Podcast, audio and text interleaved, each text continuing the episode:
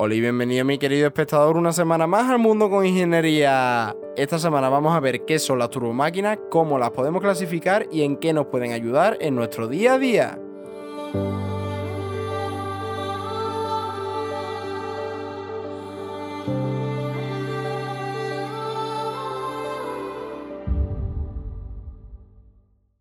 El motor de un avión, la turbina de vapor, la turbina de gas, la energía eólica o incluso la energía hidráulica. Cuando te menciono todas estas, ¿qué es lo que se te viene a la cabeza? Hemos hablado de todas estas y de cada una de ellas en anteriores episodios de este podcast. En el episodio 5 hablamos sobre el motor y la estela de los aviones. En el episodio 17 te conté cómo la turbina de vapor mejoraba enormemente los rendimientos obtenidos aprovechando el vapor para generar energía con respecto a la máquina de vapor. En el episodio 19 vimos cómo, utilizando un gas en lugar de vapor, podíamos crear la turbina de gas. Después ya pegando un salto, en el episodio 31 te hablé sobre la energía eólica. En el episodio 32 te conté la energía hidráulica y cómo podíamos aprovechar la fuerza del agua para impulsar nuestras centrales eléctricas. Pero todos estos episodios, ¿qué tienen en común? ¿Qué relación tienen entre ellos?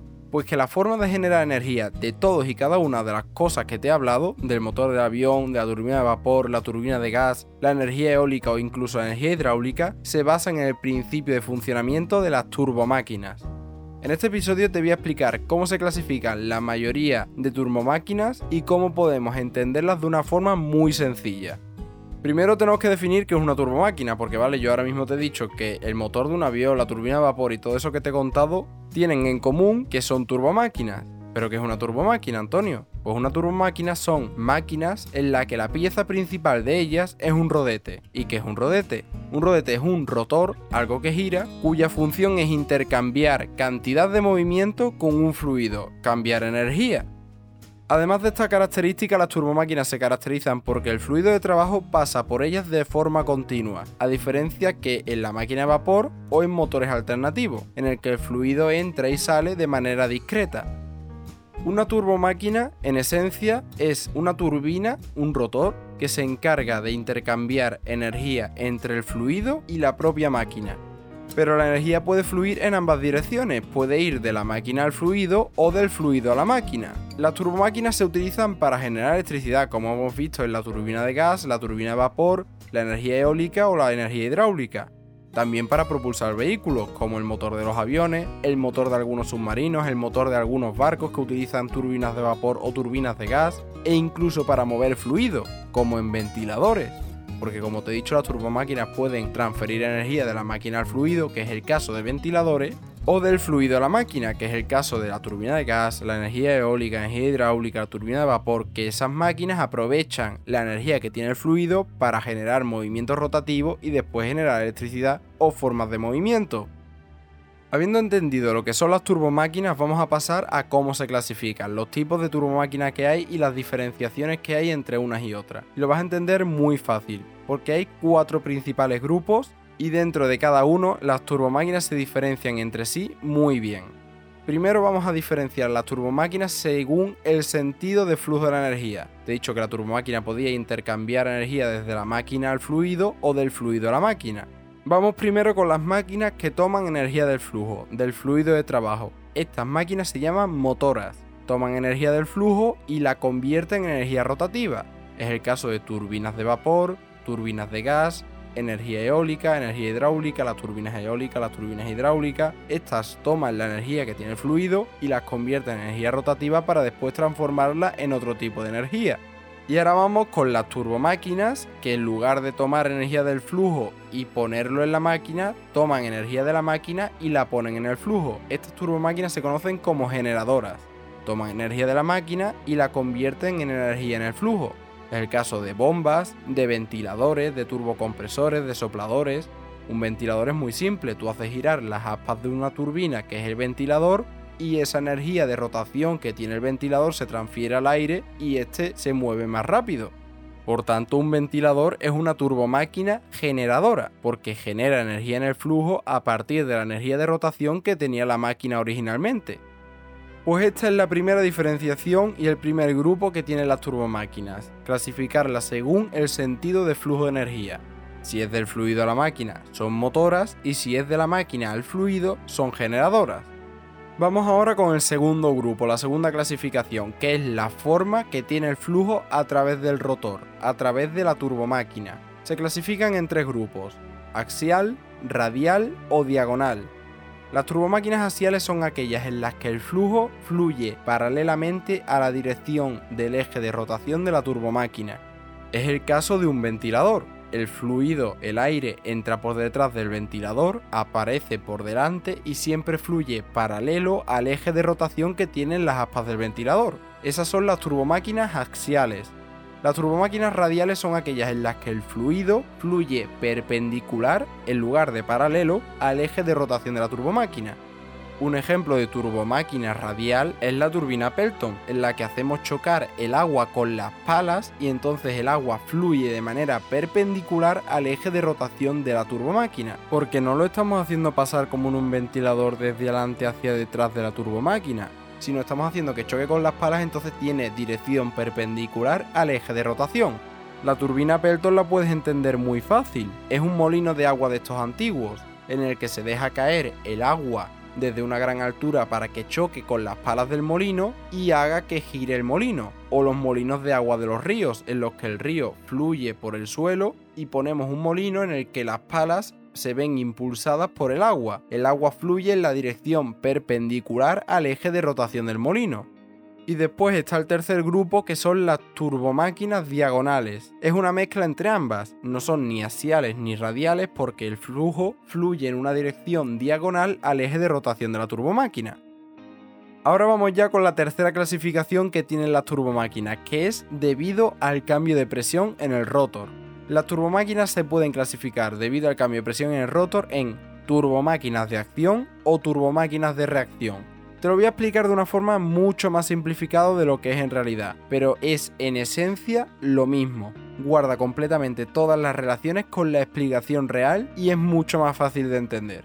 Las turbomáquinas de acción se mueven porque cambian la dirección del fluido con el que están interactuando y las turbomáquinas de reacción se mueven porque reaccionan al movimiento que tiene ya el fluido de por sí.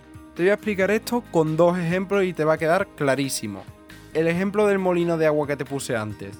Un molino de agua sería una turbomáquina de acción porque lo que hace es cambiar la dirección de movimiento del agua y al cambiar la dirección de movimiento del agua aprovecha esa energía y la transforma en energía de rotación. Es como empujar la turbomáquina.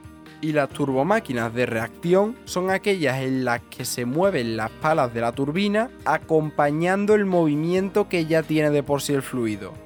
Imagínate en tu lavabo que lo llenas de agua y que en el desagüe ponemos un motor muy pequeñito de barco, de estos de barco de juguete. Ahora quitamos el tapón y el agua se mueve como si fuera un remolino. Ese movimiento circular que tiene el agua al fluir por el motor pequeñito del barco hace que las palas le acompañen en ese mismo movimiento. Entonces las turbomáquinas de acción se mueven porque el fluido choca contra sus palas, se mueven por el choque del fluido contra ellas y las turbomáquinas de reacción se mueven porque acompañan al movimiento que ya lleva de por sí el fluido, porque reaccionan al movimiento que tiene el fluido de por sí, que ya lleva el fluido y le acompañan.